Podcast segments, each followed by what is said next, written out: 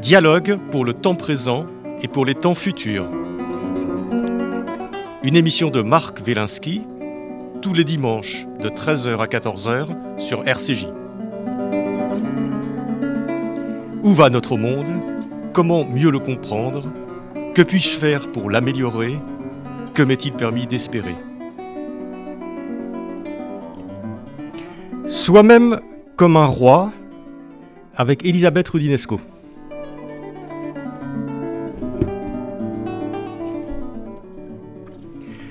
Elisabeth Rudinesco, bonjour. Bonjour. Donc je rappelle euh, que vous êtes universitaire, historienne, euh, psychanalyste, euh, co-autrice avec Michel Plon d'un dictionnaire de la, la, psychanalyse qui a fait date dans l'histoire euh, de la pensée. Et vous nous revenez avec un livre intitulé Soi-même comme un roi, aux éditions Seuil, sous-titré Essai sur les dérives identitaires. Et c'est de ça qu'on va parler, bien sûr, aujourd'hui. un livre très profond et, très complet. Alors, euh, depuis une vingtaine d'années, il semble qu'on insiste à un mouvement de fond, euh, phénomène identitaire, qui consiste à renvoyer systématiquement l'individu à une identité figée, euh, ethnique, nationale, de genre, de religion, d'orientation sexuelle, d'âge ou même de particularité physique de maladie, de situation de handicap. Il semble que les gens se définissent de plus en plus par la catégories ou les catégories auxquelles ils appartiennent. Et ce qui était des qualificatifs deviennent de plus en plus des nominatifs. C'est-à-dire que je ne suis plus un humain, masculin ou féminin, français, hétérosexuel ou homosexuel, mais je suis un Français ou un Français de souche, un Français issu de l'immigration, un blanc, un noir, un homosexuel, un transgenre, un cisgenre, vous allez un juif, un juif, un arabe, un boomer, un millénium, un voyant, un non-voyant. On a l'impression, Elisabeth Rubinesco, que de plus en plus la question qui suis-je devient la question que suis-je. Oui, c'est exactement ça. Euh, c'était, euh, c'était des mouvements très émancipateurs il y a 40 ans, parce que euh, dans la lignée, au fond, de, je dirais, des, des luttes d'émancipation, euh, avec Foucault, Derrida, euh, la génération post-sartrienne euh, qui prenait le, relais hein, par rapport à l'anticolonialisme, lutte anticolonialiste, puis lutte pour la libération des minorités, ça a été très important. Je, rappelle 1975, on a commencé à, Ça avait commencé un peu avant, hein, la, lutte pour les droits civiques des Noirs aux États-Unis, mais partout. Donc les, luttes pour l'émancipation alors j'allais dire des minorités, bien que les femmes ne soient pas une minorité, j'insiste toujours, mais les droits des femmes, droits des Noirs, droits des homosexuels, droits des minorités, euh, tout ça était, déjà là. Et puis, euh, progressivement, je dirais, historiquement après la chute du mur de Berlin, c'est-à-dire quand il y avait, quand le monde est devenu à la fois multipolaire et mondialisé, euh, les deux, uniformisé et multipolaire, et qu'il n'y avait plus d'ennemis désignés. Euh, ni de rêve possible d'une société communiste, puisque le communisme réel avait échoué, il fallait bien l'admettre. Bon. Euh, et ça s'est évidemment transformé de plus en plus en euh, repli sur soi. Et, en catégorie, en effet, très lentement. Alors, moi, j'ai tenu à comprendre plusieurs choses. D'abord, d'analyser les doctrines, les théories, de façon, j'allais dire, sage, objective, euh, sans, sans, sans, a priori, euh, parce qu'on ne les connaît pas. On attaque aujourd'hui tout, tout, ça comme étant des campus américains. Ce pas des campus américains, puisque sur les campus américains, ils sont contestés aussi. Donc je les ai analysés de façon très claire, parce que ça, c'est vrai que dans des sociétés beaucoup plus communautaristes, comme les États-Unis ou l'Angleterre, le monde anglophone, les anciens empires impériaux, alors anglais, puisque plus que français, après je vais venir à la France, euh, c'est devenu, euh, euh, il y, a cette idée fondamentale du, côté de, l'anticolonialisme qu'il faut maintenant lutter contre un colonialisme qui serait intérieur aux, aux empires, aux anciens empires coloniaux. On annexe les États-Unis puisqu'ils ont pris le relais des luttes, des luttes anticoloniales. Ils ont pris le relais dans la je dirais la deuxième moitié du siècle. Et donc, euh, ça s'est développé progressivement, et ça s'est retourné, je dis, en son contraire. Parce qu'à partir du moment où on nom euh, de cette émancipation, on veut déboulonner des statuts, euh, imposer une mémoire historique univoque, interdire des conférences, imposer au fond une seule idéologie, naturellement, ça ne va pas. On ne peut pas accepter ça. Alors ça, on voit très bien dans votre, dans votre livre euh, donc soi-même comme un roi, euh, que euh, effectivement les racines de tous ces mouvements dont on va parler, qu'on appelle identitaires, etc., et qui sont parfois extrêmement violents et, assez hallucinants dans leur, dans leur mode de fonctionnement, viennent en, en, général des grandes théories émancipatrices des années 60-70, souvent françaises, exportées aux ah, États-Unis, des gens comme Foucault, Lacan, Derrida, des gens que vous avez tous bien ah, connus d'ailleurs, tous bien connus. Ah, je suis leur Donc vous êtes vraiment, vous êtes vraiment bien placé pour voir. Et comment, alors comment globalement, et puis après on va venir un peu dans le détail des différentes choses, mais comment, comment est-ce que ces théories qui étaient Enfin, ces philosophies qui étaient des philosophies de l'émancipation, d'abord, de la liberté, du droit des minorités, comme vous l'avez dit. Qu'est-ce qui fait, par quel processus, peu à peu, oh, ça devient des, des, espèces d'identité avec euh, deux choses qui, qui, apparaissent quand même, le victimisme, je ne sais pas si ça existe, mais Tout à ça, fait. et le narcissisme. Oui. Alors, c'est venu aussi, là, il y a des, des, causes absolument multiples. La première que j'ai dit, c'est-à-dire quand même l'effondrement d'un idéal d'émancipation, euh, de, de, de, changer la société. Il ne s'agit pas de changer la société là. Il s'agit, même s'ils ils ont le rêve de changer la société, il s'agit quand même de passer par l'idée qu'on est des victimes plus que des combattants. Ça, pour moi, ça n'est pas possible. Euh, on lutte euh, pour combattre, on lutte pour accéder à quelque chose de mieux et non pas euh, s'enfermer dans l'offense. Alors, ils, ont repris, parce qu'il n'y a pas que les penseurs français, ils se réclament aussi de Édouard Saïd, grand penseur de l'orientalisme, qui avait écrit ce livre magnifique sur l'orientalisme, comment l'Occident se représente l'Orient. Ils se réclament d'Aimé Césaire plus grand, un des plus grands poètes de la deuxième moitié, qui, est français, bien, sûr, et euh, de Franz Fanon, euh, militant anticolonialisme, et pour cracher sur Sartre. Je, je, vous rappelle que Sartre euh, est l'ennemi numéro un de la plupart de ces, euh, de ces mouvements. Euh, alors, les plus extrémistes, bien entendu, de la société civile, on les a en France, c'est Ouria Boutedja, qui commence son livre Les Juifs, les Blancs et nous, en expliquant qu'il faut fusiller ça, c'est-à-dire la, thèse, la thèse de l'OS. Mais, si vous voulez, je, je crois qu'il y a progressivement cette idée que seul quelqu'un qui détient l'identité, euh, à laquelle il a le droit de lutter contre l'oppresseur.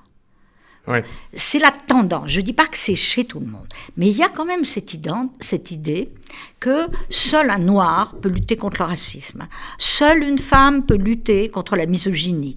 Ça s'est progressivement généralisé. C'était pas ça au début. Donc, euh, euh, si vous voulez, ce que vous parlez du victimisme, il faut avoir vécu l'oppression pour lutter contre. Mais depuis quand on va réserver aux seuls juifs de lutter contre l'antisémitisme? Pour moi, ça n'est pas acceptable. L'antisémitisme, c'est un combat qui concerne tout le monde. Le racisme est un combat qui concerne tout. ça, ça paraît évident, mais ça l'est de eh moins ben, en moins. plus.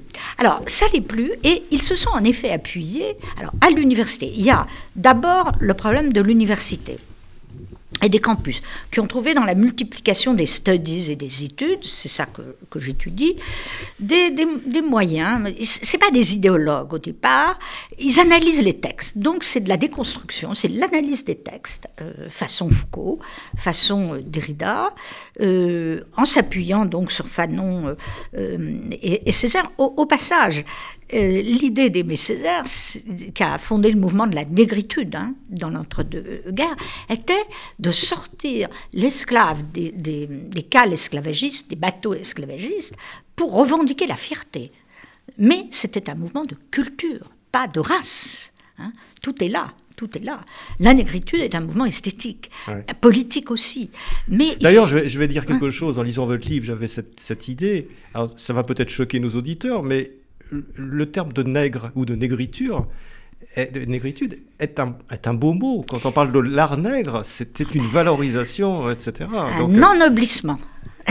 oui, c'est ça. c'est ce que disait Césaire.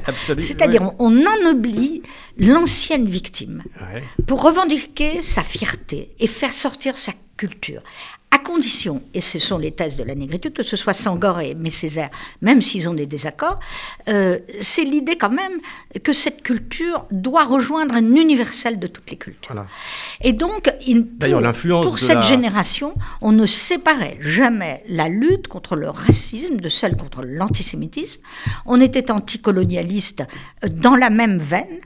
Et on se réclamait naturellement des mouvements anticolonialistes français. Au fond, euh, euh, le, manifeste des 121, qui est un texte admirable euh, contre la guerre d'Algérie, dont je vous rappelle que les signataires risquaient leur vie à l'époque, hein, 61, si vous voulez, au fond, aujourd'hui, ça serait récusé. Ils ne le disent pas forcément, mais ils le sous-entendent.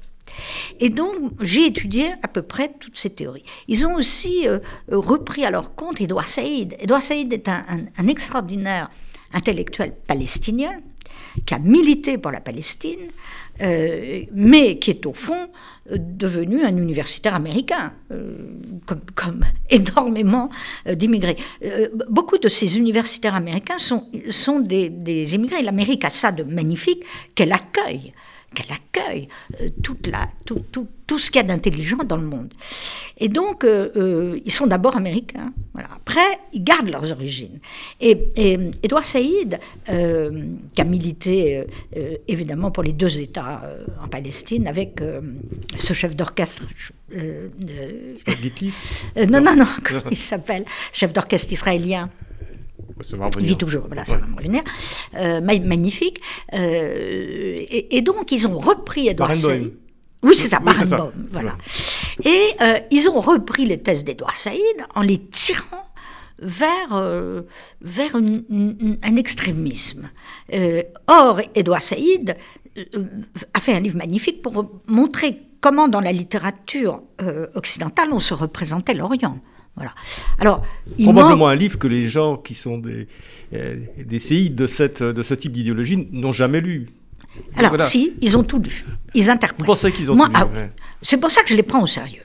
Voilà. Que ce soit Omi Baba, Spivak, euh, euh, Judith Butler. Non, non, je, je ne les accuse pas d'ignorance. Ils ont tout lu. Ce sont des théories interprétatives. Ce sont des littéraires plus que des philosophes, puisque aux États-Unis, c'est dans les départements de littérature. Ils sont érudits, extraordinairement cultivés. Et ils interprètent les textes. Et comme moi, je suis sortie du même moule structuraliste, je suis littéraire, structuraliste de formation, euh, Lévi-Straussienne, bien sûr, eux, pas, beaucoup. Hein, ils n'utilisent pas beaucoup les strauss Et donc, euh, euh, je ne suis pas du tout universaliste contre le différentialisme. Ce débat est totalement dépassé. Il faut les deux. Mais ils sont extrêmement érudits. Donc, il faut prendre les textes et les analyser, comme je l'ai fait, je crois que la première, sans détestation et sans haine, pour essayer de montrer comment ils ont détourné, dérivé vers quelque chose. Euh, et, alors, au prix d'un ce que j'appelle un parler obscur. Et le parler obscur, c'est ce qu'on appelle le jargon, ce qu'on appelle euh, euh, euh, quelque chose qui n'est pas compréhensible tout de suite, très difficile à, déchiffrer. Ils ont inventé tout, tout un vocabulaire, cisgenre, genre, post-genre, toute la liste des phobies, etc. Oui, c'est ça. Alors, je me suis un petit peu moqué de ça, mais ce, ce que j'appelle des parlers obscurs. Ça permet, d'ailleurs, quand on débat, euh, avec leurs représentants, ils disent en permanence Mais j'ai pas dit ça. C'est très facile de dire J'ai pas dit ça. Euh, parce qu'en effet, le parler est complexe. Mmh. Hein. Euh, mais ce qu'on qu'on voit, c'est que ils, tendent vers, en effet, quelque chose qui est identitariste et qui est sans limite. Quand on voit Judith Butler, penseur universellement reconnue, avec une grande valeur, euh, euh, grande lectrice de, de, Foucault, Lacan, discutée de façon critique. À partir du moment où elle devient une militante politique de ses propres idées, tout le monde le devient en quelque sorte. on voit qu'il y a une dérive. Et cette dérive, elle est, elle est que finalement, il faut créer de, nouvelles identités chaque fois. Et ces identités, ce qui, est, ce, qui est, ce qui est vraiment intéressant dans, dans, dans, votre livre, c'est qu'on a l'impression qu'elles elles se construisent sur des ennemis euh, qu'on se construit soi-même. Alors, on n'a jamais, euh, on n'a jamais euh, inventé autant de phobies. bon, il y a les homophobes. les transphobes, bon, je ne sais pas s'il y en a beaucoup. il y en a 40. les, les négrophobes, les nanophobes, les, les, judéophobes, les lesbophobes, mais il y a aussi les grossophobes c'est-à-dire des gens qui n'aiment pas les, les, gros, quoi. Les, les, christianophobes, les pauvrophobes, les, les siamoisophobes, les balianophobes, ça c'est ceux qui habitent les banlieues. Donc on a l'impression qu'on crée finalement, on, crée des catégories complètement abstraites, parce qu'il n'y a pas de balianophobes, j'en ai jamais rencontré, euh, euh, mais on crée des catégories abstraites pour se créer quoi? Pour se créer un ennemi, parce qu'on vit de, du fait d'une relation avec un autre qui est un ennemi, c'est ça? Oui, mais la cause de ça, la causalité que j'ai essayé d'analyser aussi, c'est que euh, au, départ, pour ces mouvements d'émancipation, pour les homosexuels des années 70, ils ont exigé à juste titre de sortir des catégories de la psychiatrie. Euh, ils étaient traités comme des malades mentaux. Il faut quand même pas oublier. Euh, la psychiatrie était arrivée à un stade, et la psychanalyse d'ailleurs, de, de de sottise considérable vis-à-vis euh, des mouvements euh, homosexuels. Euh, ça allait rester très longtemps. Donc il fallait sortir des catégories de la psychiatrie. Mais le résultat a été qu'il n'y a plus de psychiatrie. À force de sortir des catégories de la psychiatrie, ça c'est une autre histoire, on a créé ce qu'on appelle le, le, manuel des diagnostics internationaux. Moyennant quoi, pour sortir des grandes entités anciennes, on a créé aussi des identités. La, la, psychiatrie a multiplié les cas à partir des comportements, euh, et non plus du tout en référence à une phénoménologie de la, de la maladie. Donc, ils sont sortis en fait de la psychiatrie à juste titre, dans une lutte euh, contre l'étiquetage, l'assignation à une maladie, mais c'est comme s'ils avaient repris le vocabulaire de la psychiatrie, parce que sa liste de phobies, d'où ça vient euh, les nouveaux mots de phobie. Il y, a plusieurs sens à phobie. Quand on disait francophile, francophobe, d'accord, francophile, ça voulait dire euh, euh, aimer la France, etc. Judéophile, bon, tout ça passe encore. Mais c'est devenu, je dirais, phobie au sens quasiment psychiatrique, c'est-à-dire terreur de l'autre. Hein. au moment même où on sortait de la psychiatrie et du vocabulaire d'assignation. Alors on a cette question-là aujourd'hui pour toutes les identités. Euh, et alors, du coup, je, le dis, à partir de l'analyse d'un livre euh, qui, a été un best-seller aux États-Unis, c'est Andrew Solomon, qui n'a pas bien marché en France, où là, il a créé des identités dans lesquelles on, mélangeait des caractères physiques, des questions pathologiques et puis euh, des questions identitaires. Il a fait une liste des identités dans lesquelles il range les sourds, les nains, les aveugles, les trisomiques, les autistes, les femmes, les homosexuels. C'est ça, parce que euh, ça, ça devient identitaire aussi. C'est-à-dire que lorsqu'on est aveugle ou lorsqu'on est, je ne sais pas, euh, paralytique, ça devient, ça devient une identité. Alors, c'est tragique. C'est tragique. C'est tragique parce que, évidemment, euh, ça inclut. Il a fait une grande enquête. Hein, c'est pas. Alors, voilà encore quelqu'un de très sérieux. Il a fait une enquête qui est d'ailleurs passionnante euh, sur les familles euh, d'enfants, par exemple, trisomiques, etc. Donc, il fait des enquêtes sur des drames, des tragédies, pour en tirer une théorie identitaire. c'est ça la question.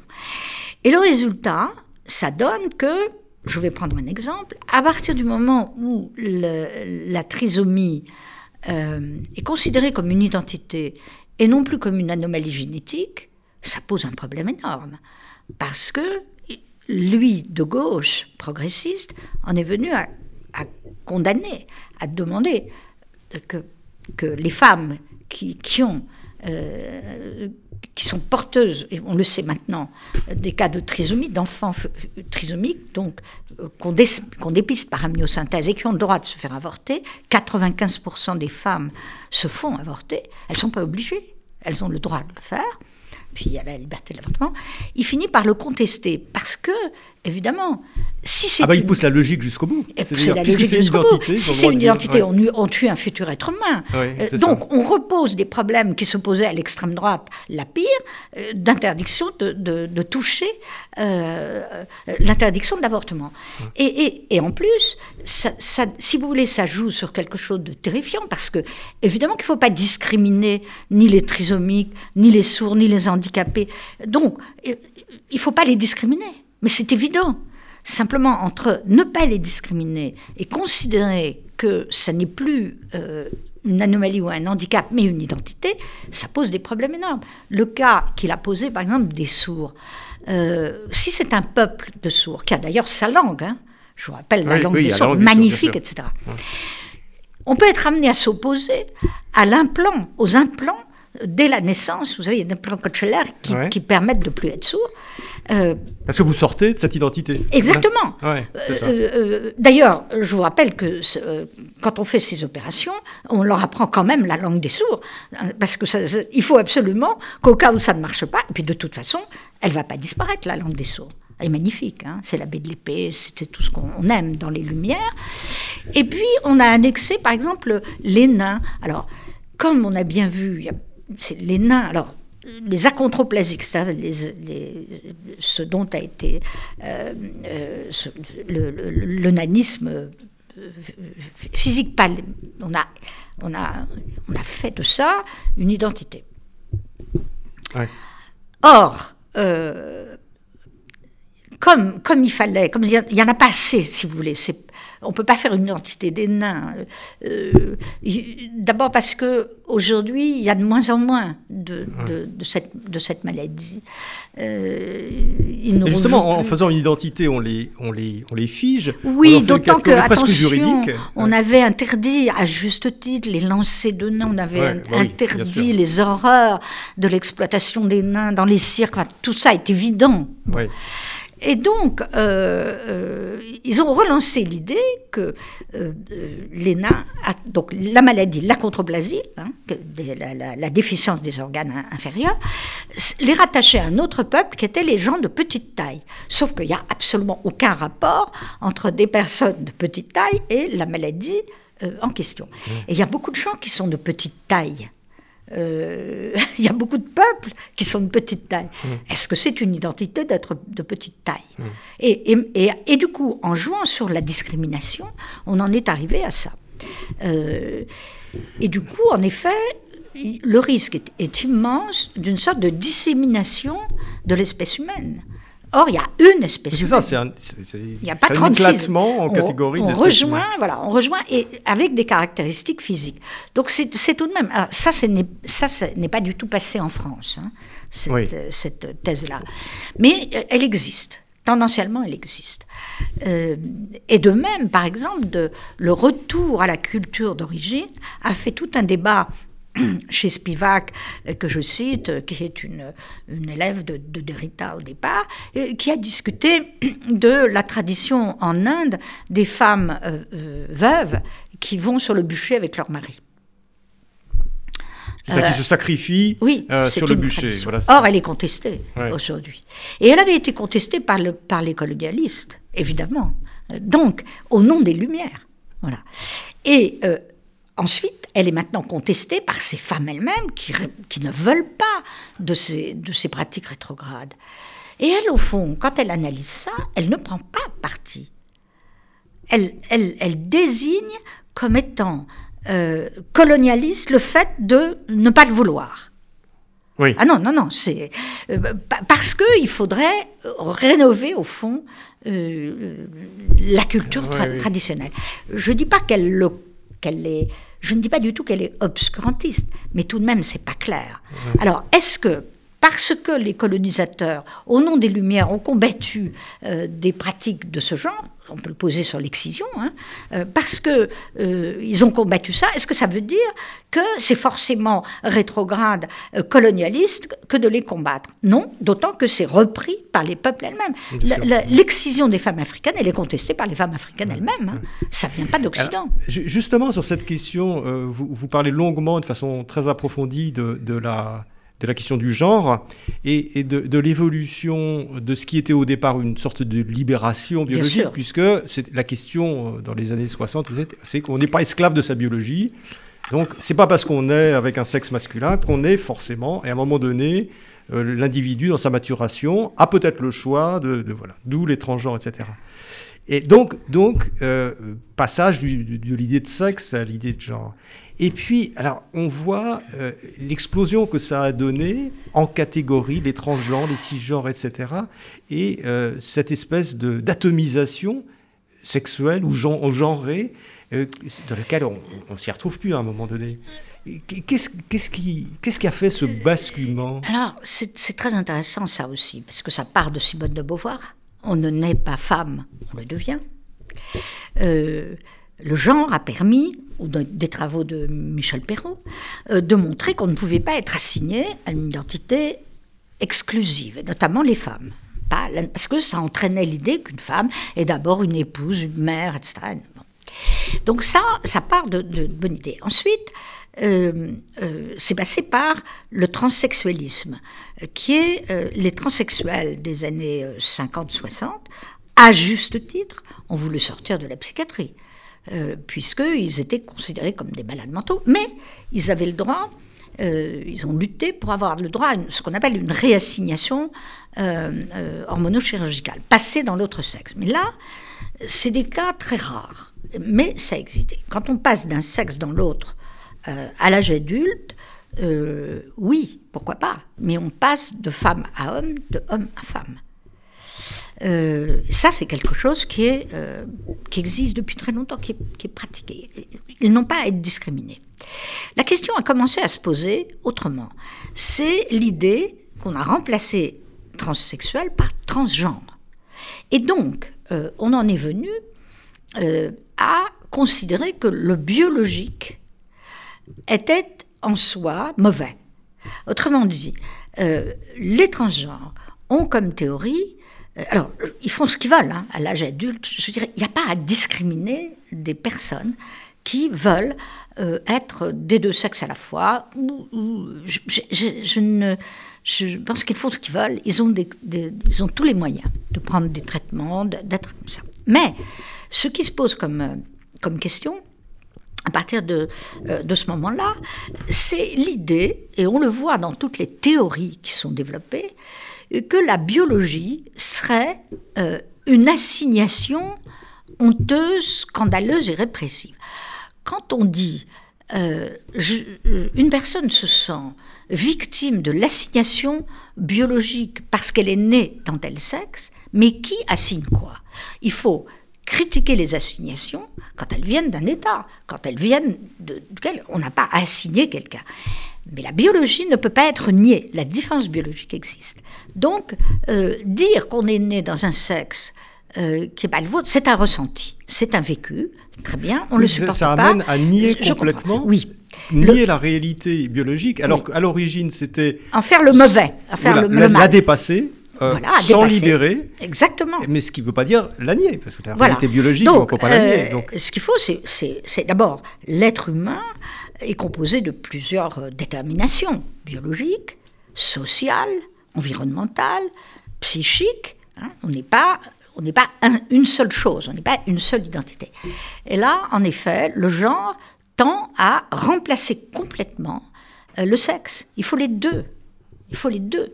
Euh, euh, l'anatomie existe, la biologie. Ça ne peut pas être. Alors, ensuite, ça débouche, et c'est ça le vrai débat, sur euh, des personnes qui se sentent des deux sexes dès l'enfance. classiquement, on les opérait ou on leur donnait des traitements à la majorité. À la majorité. Parce, qu'ils étaient biologiquement des deux sexes à la naissance Non, ça, c'est autre chose. Ça c'est l'ancien hermaphrodisme. Ça, ça c'est un autre problème. Les intersexués qui naissent avec cette anomalie, je ne me prononce absolument pas sur le fait est-ce qu'il faut les opérer à la naissance ou après. C'est en débat et ce débat est intéressant parce que euh, il se trouve que quand ils deviennent adultes, ils ne supportent pas d'avoir été opérés à la naissance. Tout ça c'est parfaitement légitime. Là, je parle de, du vécu subjectif uniquement, de se sentir dans un sexe qui n'est pas le sien. rien à voir avec naître avec les deux sexes biologiques. Euh, que, que, ce soit vécu comme un enfer d'être né homme quand on se sent femme, oui.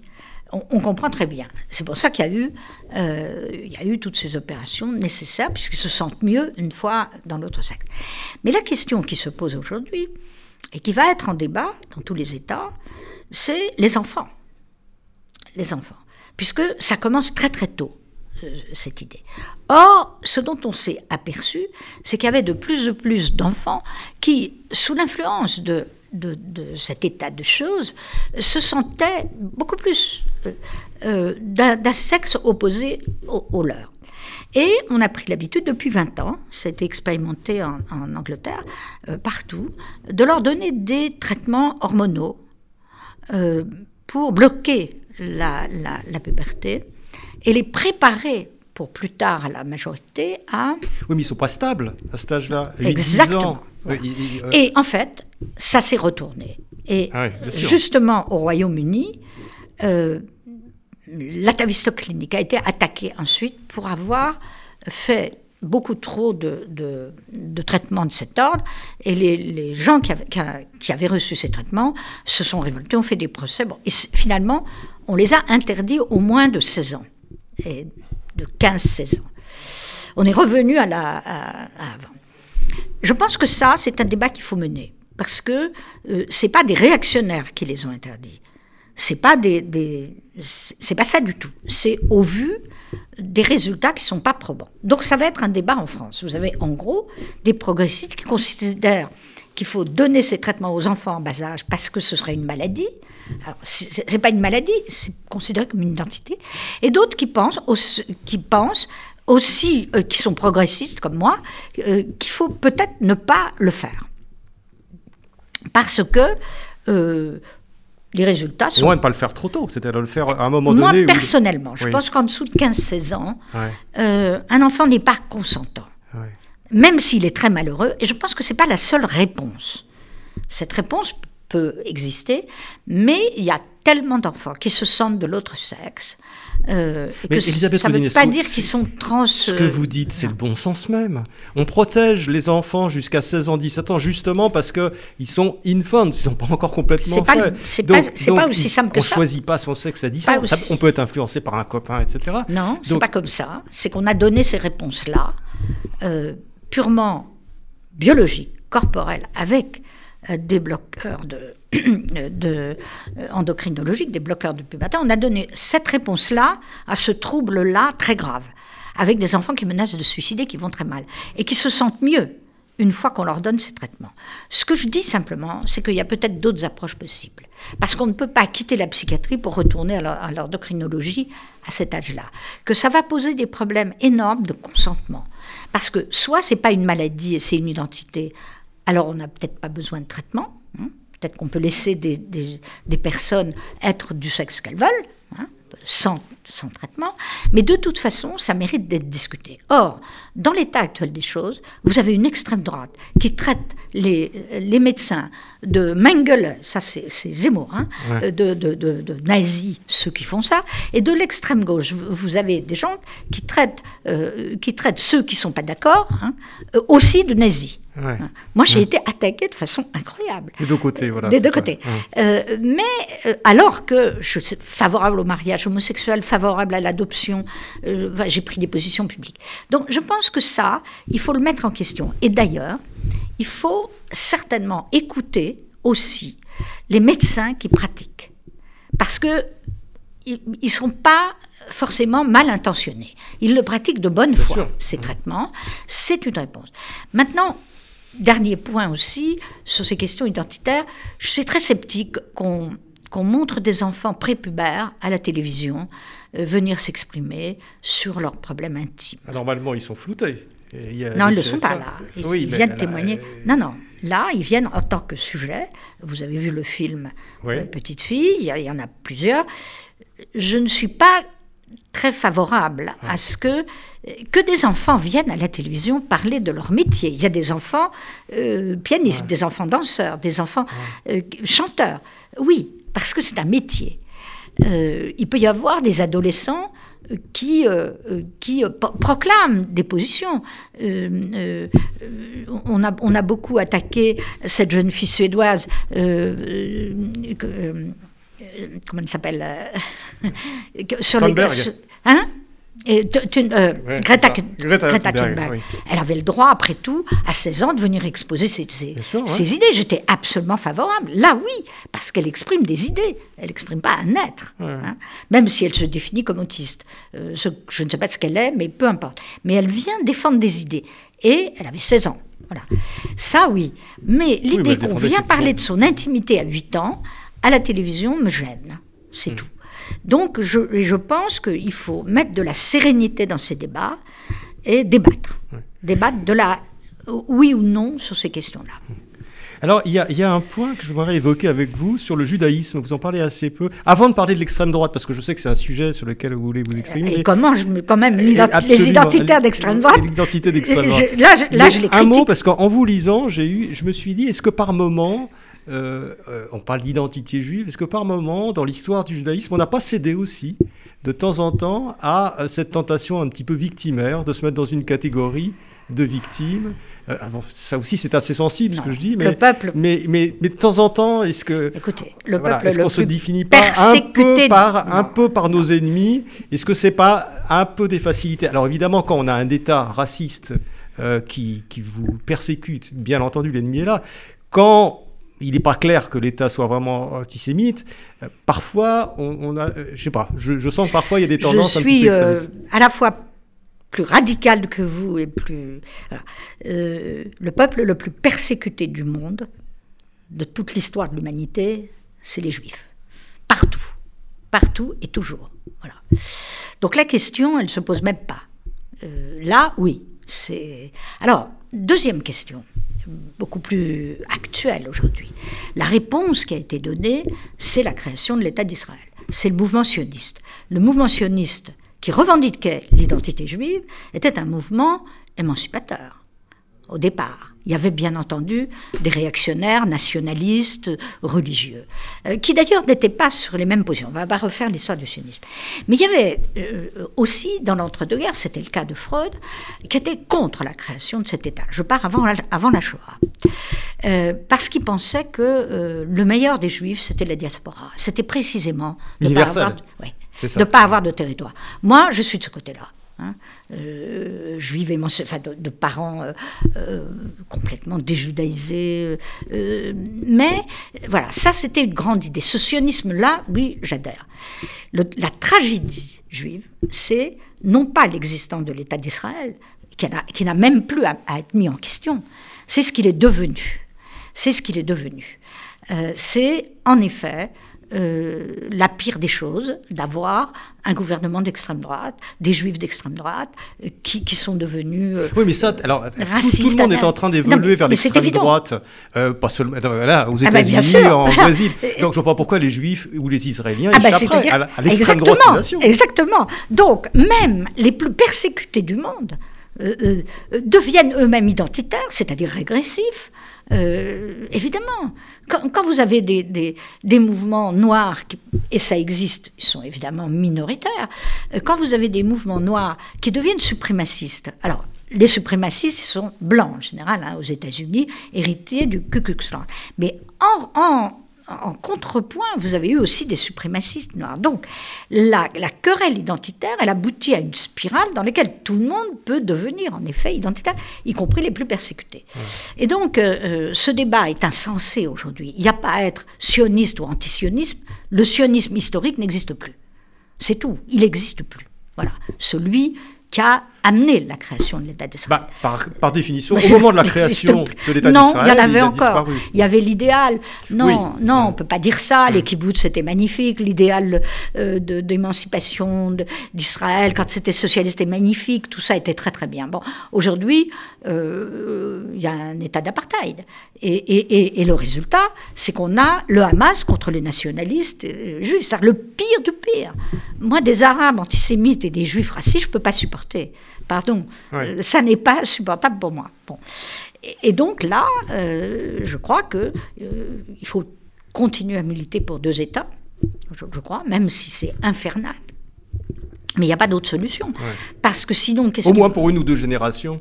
Euh, Écoutez, il n'y a pas de. Y a, je pense que ce qui se passe aujourd'hui en Israël, c'est la tragédie à l'état pur. Voilà. Tragédie pour les Juifs. Alors, pour, pour les autres aussi. Mais c'est tragique quand même qu'on en soit arrivé là. Euh, je trouve que c'est la tragédie du. Et est-ce que justement, dans, cette, euh, dans, dans, dans, toute cette ambiance identitaire, on n'a pas le devoir euh, de dépasser ça. Oui, c'est ce que je fais. D'être au-delà de ça et de se rendre compte au moment où on devient, où on sombre un peu dans l'identitarisme, dans le victimisme, de dire non, on, voilà, on doit, on doit. Et surtout les juifs de la diaspora. On doit absolument. Alors là, pour le coup, c'est compliqué parce que moi, j'ai jamais accepté, je le dis au début, d'être assigné à une identité juive, ce qu'on n'a pas cessé de faire. Mmh.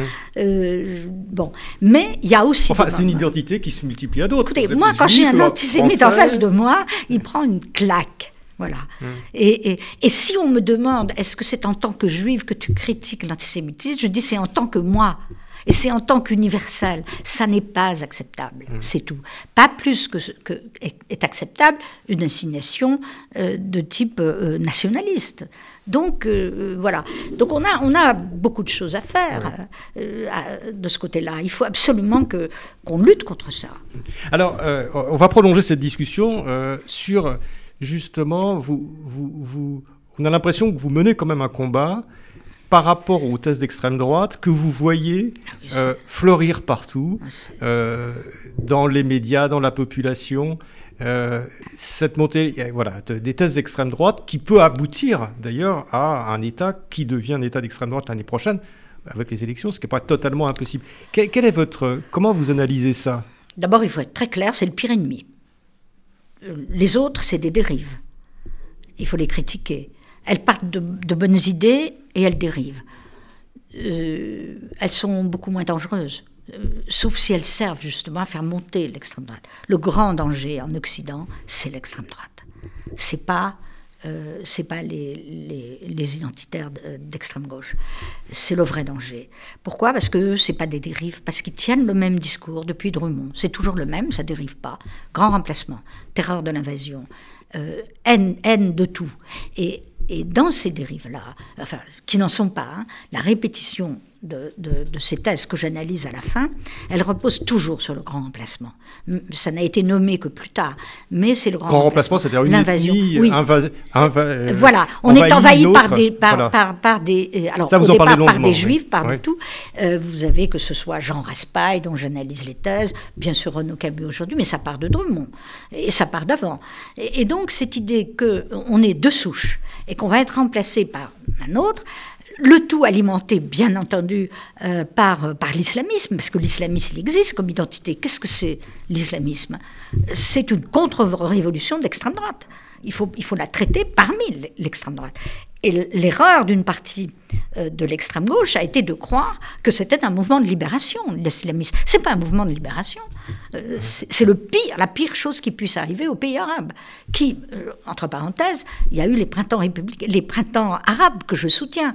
Donc attention, le monde arabe n'est quand même pas assigné à l'islamiste, à lui de lutter contre cette dérive. Et l'extrême droite partout se sert de ça pour réétablir au fond les pires, les, thèses les pires, et porter atteinte à l'état de droit. Et nous sommes là en danger, puisque si potentiellement dans ce pays, 40% de gens sont capables de voter pour Marine Le Pen. Euh, y compris des juifs, hein, quand même. Évidemment. Il y a beaucoup de juifs qui Mais attendez, elle va être reçue en Israël, c'est évident. Et il y a même une liste euh, Rassemblement national en Israël, évidemment. Il faut lutter contre ça. Euh, mais c'est évident, bien entendu. Euh, pourquoi? Parce qu'elle s'est débarrassée officiellement de l'antisémitisme de son père, c'est très habile, pour devenir raciste. Euh, c'est-à-dire, le, au fond, l'ennemi aujourd'hui pour elle, à travers l'islamisme, c'est l'arabe. Et elle va Donc, du coup, le juif devient l'ennemi, et, voilà. l'ami d'une certaine façon. Évidemment. Donc, cette, et, et ces théories-là, elles sont quand même majoritaires. Et vous les voyez s'énoncer partout, tout le temps. Euh, C'est-à-dire que vous les voyez monter Oui, l'anti-américanisme primaire. Bon, c'est horrible. C'est un nationalisme. Quand on attaque toute l'Amérique parce qu'on a des dérives des campus américains, on oublie que aux États-Unis aussi, on lutte contre ces dérives. Bon. J'ai en horreur l'anti-américanisme primaire. Ça me fait penser à l'antisémitisme. D'ailleurs, la banque Rothschild. D'ailleurs, euh, il y a un anti-américanisme qui, est détestable et, qui est de même nature que l'antisémitisme. Et de toute façon, on ne peut pas haïr un peuple. On ne peut que haïr, combattre des idées. Voilà. Donc on a ça. Euh, les Français de souche tous ces mouvements de souche, on vous assigne à une souche. Et ça, ça devient majoritaire au fur et à mesure de la montée des populismes. Regardez l'expansion aujourd'hui euh, d'un news comme euh, Valeurs Actuelles, le succès incroyable dont je parle de Eric Zemmour.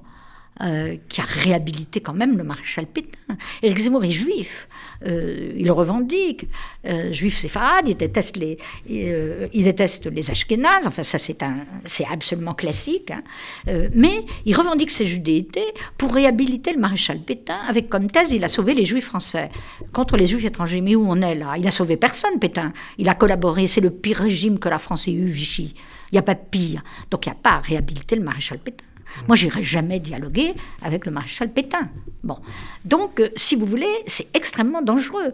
Euh, tout Mais qu'est-ce qu'on peut faire dans cette période, à quelques mois d'une échéance électorale, lorsqu'on voit monter euh, ces, ces, idées qui sont, qui nous paraissent tellement étonnantes, tellement parfois d'un autre âge ah non, mais là, il faut combattre. Oui, bien sûr. Il faut combattre. Et, et, là, je reprocherais aux grands médias d'être beaucoup trop, je dirais, pas assez sévères euh, avec ces thèses-là, euh, et, et, au fond, très réactionnaire. Oui, mais ces grands médias agissent avec une autre logique. On, met face à face euh, Zemmour et, bientôt on aura Zemmour et on aura un débat Zemmour Ouria Bouteja, pourquoi pas Bon, il n'y a pas pire.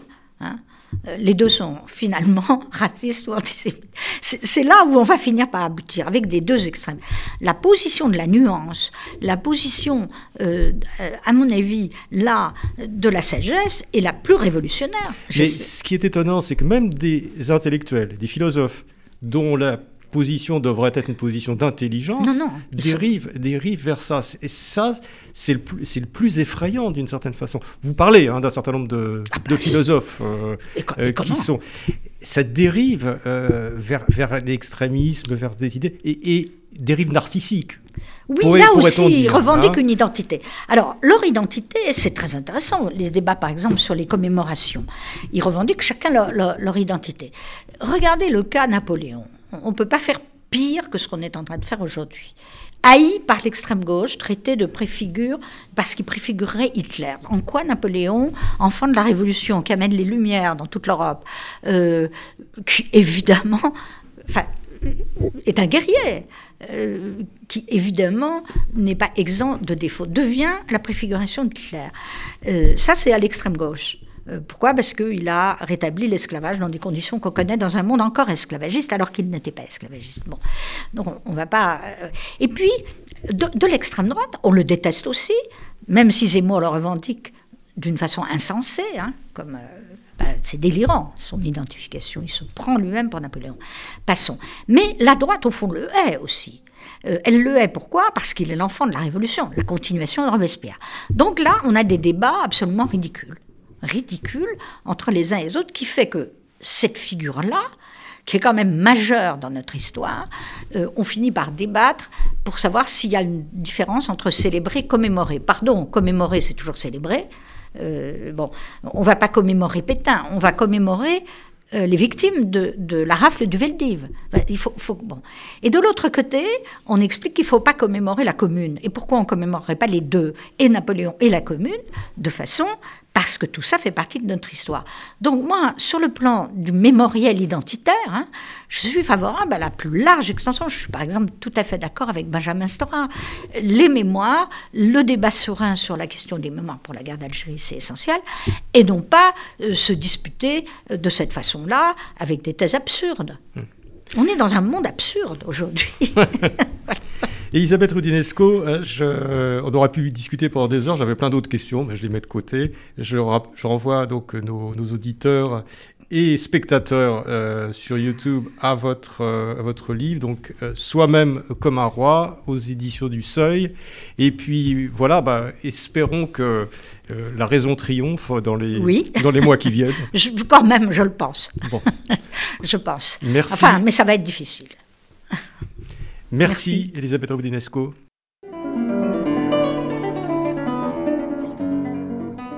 C'était Pile Poule, une émission de Marc Wielinski que vous pouvez retrouver en podcast sur le site de Radio RCJ et sur les différentes plateformes, ainsi que sur YouTube.